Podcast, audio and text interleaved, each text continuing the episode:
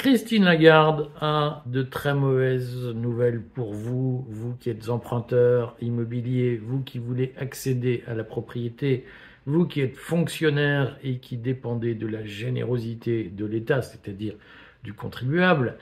Euh, Christine Lagarde a prononcé hier à Sintra un discours qui est particulièrement sombre pour tous ceux qui espéraient un relâchement sur les dépenses publiques, notamment par une accalmie sur le relèvement des taux. Mais ce que Christine Lagarde nous apprend, c'est que il pourrait y avoir aussi assez rapidement des difficultés pour ceux qui disposent d'un contrat d'assurance vie, puisque vous le savez, l'assurance vie est un placement qui résiste assez mal, j'allais dire, au choc thermique, au choc de taux, particulièrement au relèvement rapide des taux d'intérêt. Je vous en dirai quelques mots à la fin de cette capsule. D'abord, je vous dis ce que Christine Lagarde a dit hier. Alors, elle a parlé de l'inflation. Je vous lis le titre de son discours, c'est Breaking the Persistence of Inflation, ce qui veut dire euh, casser la, la, persistance de l'inflation, euh, si on traduit ça dans un,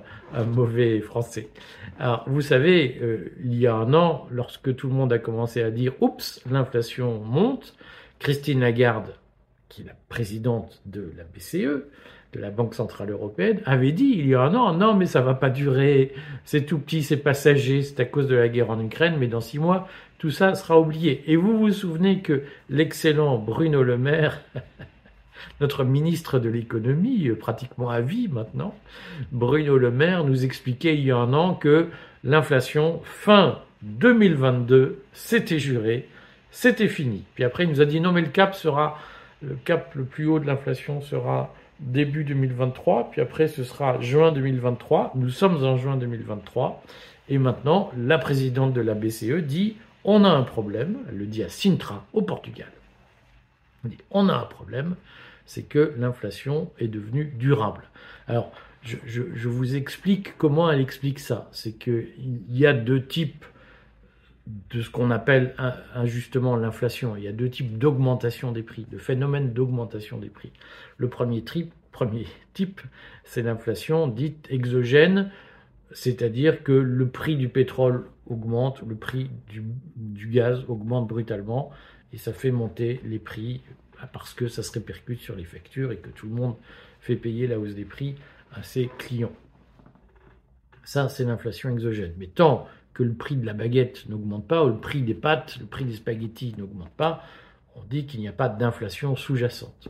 Le problème, c'est qu'il y a désormais une inflation sous-jacente. On le sait depuis plusieurs mois.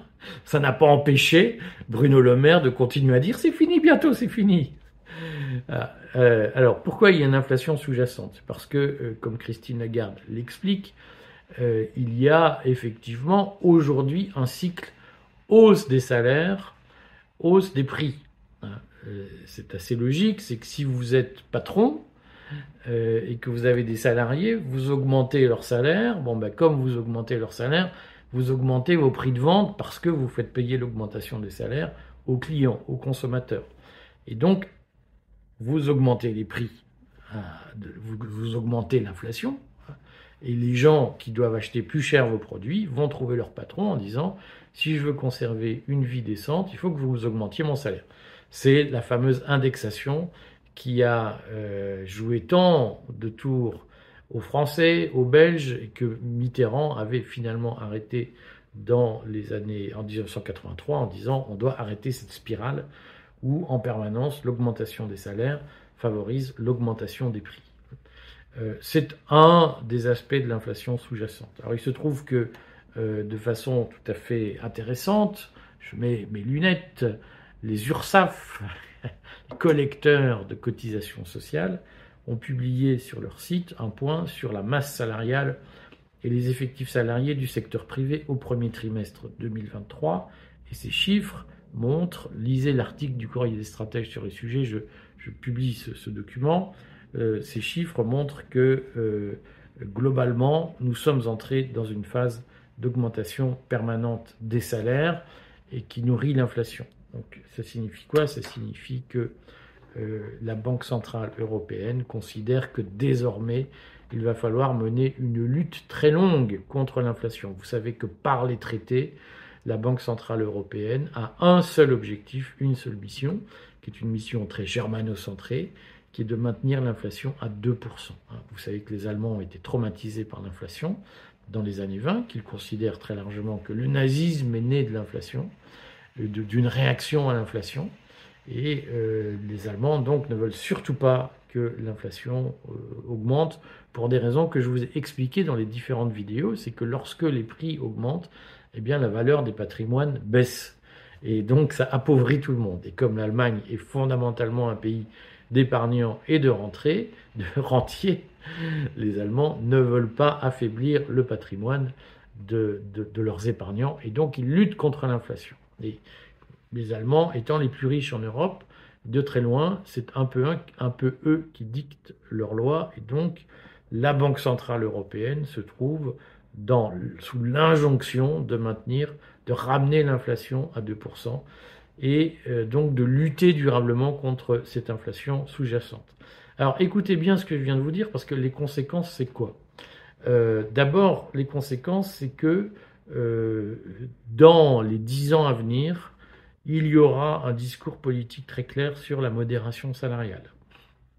C'est-à-dire que dans les dix ans à venir, tout le monde dira, si on veut rétablir la situation monétaire, eh bien, euh, il faut empêcher les salaires d'augmenter. C'est la seule façon d'empêcher les prix d'augmenter. Ça vous pend on est d'autant plus que le président de l'Eurogroupe, alors je sais que tout ça est compliqué, mais il y a un cercle des ministres de l'économie, des ministres des finances européens qui s'appelle l'Eurogroupe, qui est aujourd'hui présidé par un Irlandais, M. Donoghue, euh, qui a écrit euh, une position au Conseil européen, il écrit une position à Charles Michel disant tous les ministres des Finances européens sont d'accord pour dire qu'il faut lutter contre l'inflation et mettre en place des politiques budgétaires qui permettent de lutter contre l'inflation. Ça va vouloir dire quoi? Ça va vouloir dire globalement une modération salariale imposée pour les fonctionnaires, même si Macron est en train d'augmenter ses fonctionnaires. Ça va aussi vouloir dire, euh, d'un point de vue européen, euh, des politiques budgétaires dites restrictives, c'est-à-dire une diminution des dépenses publiques, une diminution des déficits publics, probablement diminution accélérée, ce qui va mettre Emmanuel Macron dans une position difficile puisqu'Emmanuel Macron est un dépensier. Vous voyez bien qu'il ne peut pas passer une journée sans sortir en allant voir les gens à portée d'engueulade, comme dit, avec un chéquier en disant tiens, je vous file 500 millions, 250 millions, 1 milliard, 3 milliards, etc. C'est une manie chez lui de dépenser. Donc ça, il va falloir que ça s'arrête et il y aura un conseil européen, c'est-à-dire un conseil des chefs d'État européens début juillet, où cette question va être traitée le président de l'Eurogroupe, M. Donéo, euh, dit euh, Nous nous engageons à mieux coordonner nos politiques budgétaires. Ça veut dire pour la France un moment douloureux à passer. Euh, donc voilà, déjà point numéro un, si vous voulez, c'est que les conséquences politiques de cette analyse selon laquelle l'inflation est durable, les conséquences politiques, c'est qu'il va y avoir des efforts d'austérité à faire et que la France sera probablement l'une des premières concernées, ce qui posera un problème compliqué à gérer. On va voir si Macron, l'Européen, est capable de tenir ses engagements européens. Surtout, ce qui va se passer, c'est que la Banque Centrale Européenne va maintenir ses taux à un niveau élevé pendant tout le temps qu'il faudra.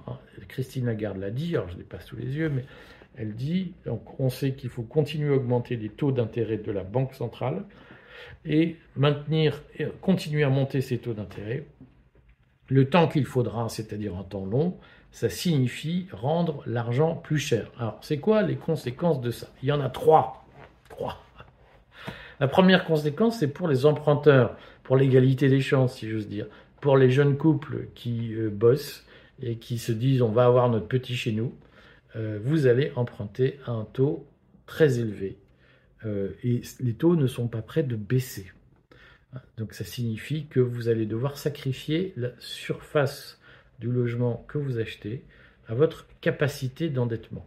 Ça, c'est une donnée fondamentale qui est par ailleurs totalement raccord, si j'ose dire, avec les politiques officielles, les politiques écologiques, de transition écologique, transition climatique officielle. ces politiques officielles consistent à dire qu'il faut moins de pavillons, plus de gens en appartement, dans des appartements plus petits qui consomment moins d'énergie. Euh, et donc cette politique se met en place. Hein. Il faut comprendre que la politique de taux d'intérêt élevé est aussi une politique qui permet d'atteindre des objectifs ou de concourir à des objectifs totalement délirants de baisse de production du CO2 et qui en réalité signifie qu'on va baisser globalement le niveau de vie et le confort de vie des gens pour polluer officiellement moins. Voilà. Bon. Ça, c'est la première conséquence, c'est que les taux d'intérêt vont continuer à monter et qu'ils resteront élevés très longtemps, pendant plusieurs années, très vraisemblablement. Donc, si vous pensiez dire ah, j'attends six mois avant d'acheter, achetez maintenant parce que euh, c'est râpé pour vous. Sinon, vous passez votre tour pour au moins 4 ou 5 ans.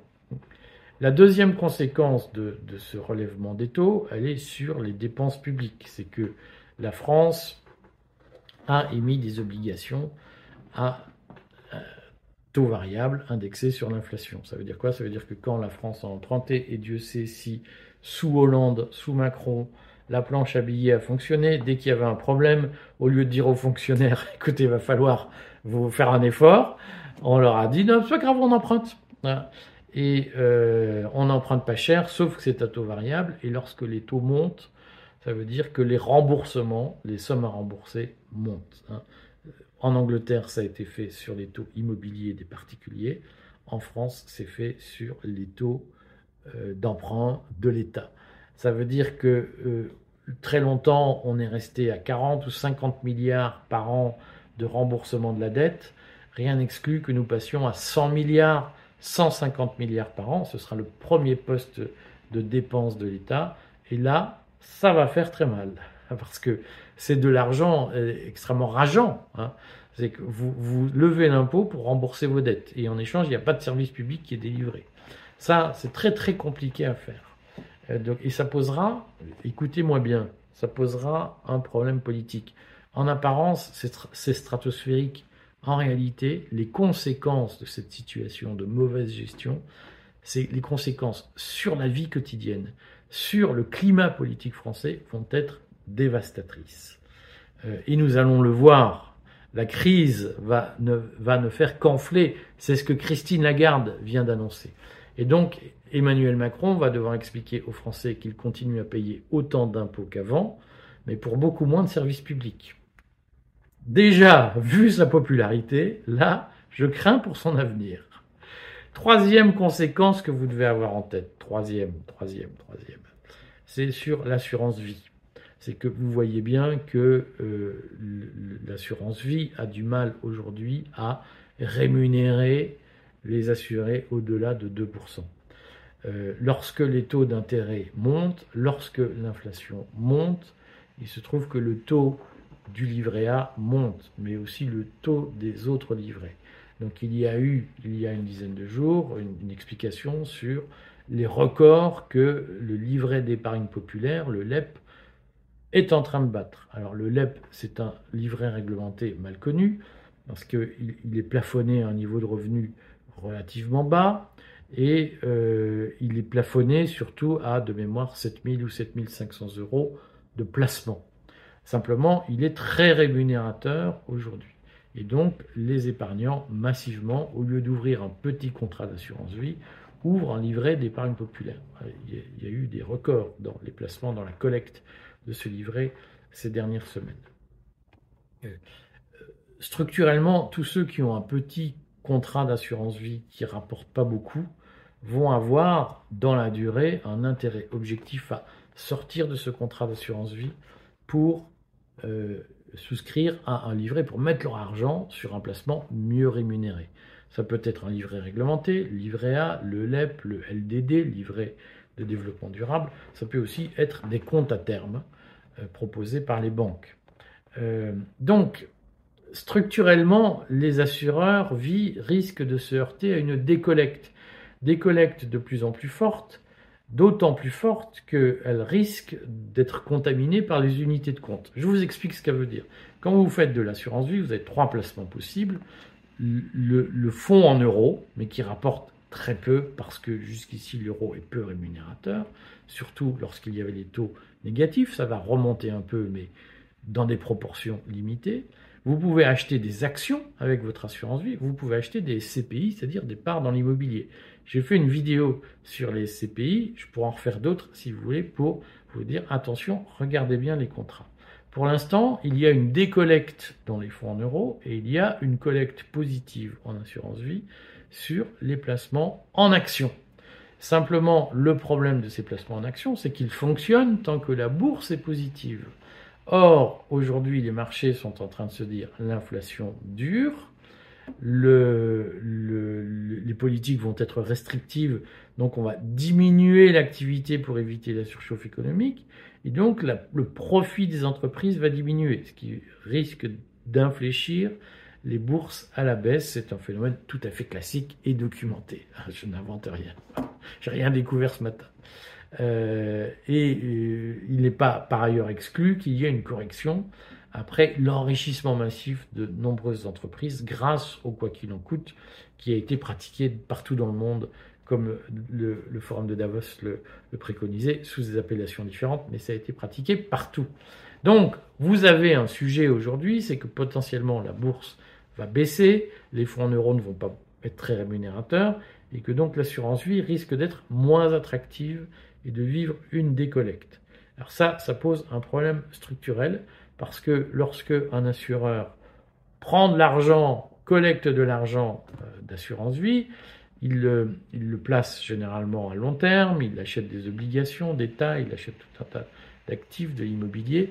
Lorsqu'il doit rendre l'argent, il doit liquider ses actifs. Et euh, pour des raisons euh, liées au fonctionnement des obligations, j'ai expliqué largement, mais si vous voulez, je le referai, ce qu'est une crise obligataire lorsque vous vendez, lorsque les obligations sont à un taux d'intérêt élevé, leur valeur nominale baisse. Et donc, les assureurs doivent vendre des paquets d'obligations pour donner l'argent aux assurés qui retirent leur argent d'assurance vie. Et lorsqu'ils vendent ces obligations achetées à un montant élevé, à une valeur élevée, s'ils les vendent en pleine hausse des taux, les valeurs baissent et donc ils doivent passer des moins-values dans leur compte. Dire, j'avais acheté 5 milliards d'obligations, elles n'en valent plus que 3 milliards. Et donc j'ai perdu 2 milliards. Et les règles de solvabilité des assureurs font qu'ils doivent donc à ce moment-là renchérir, augmenter leurs fonds propres pour se prémunir contre le risque. Je sais c'est du chinois, mais en réalité c'est fondamental. Et donc ils sont face à une difficulté technique hein, et financière. Et dans ces cas-là, donc ils doivent faire des arbitrages. C'est un risque pour l'assurance vie qu'il ne faut pas négliger, qu'il faut avoir en tête, car c'est un risque systémique qui peut, qui peut déséquilibrer tous les marchés. Tout cela pour vous dire que les nouvelles apportées par Christine Lagarde ne sont pas très bonnes et qu'il faut vous attendre à des circonstances, des conséquences macroéconomiques dans les semaines, les mois, les années à venir qui risquent d'être douloureuses pour vous. Si vous avez des questions, posez-les en commentaire.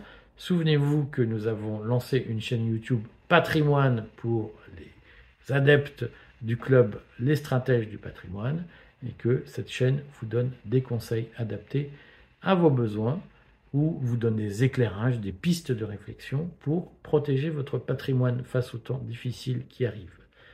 À très bientôt.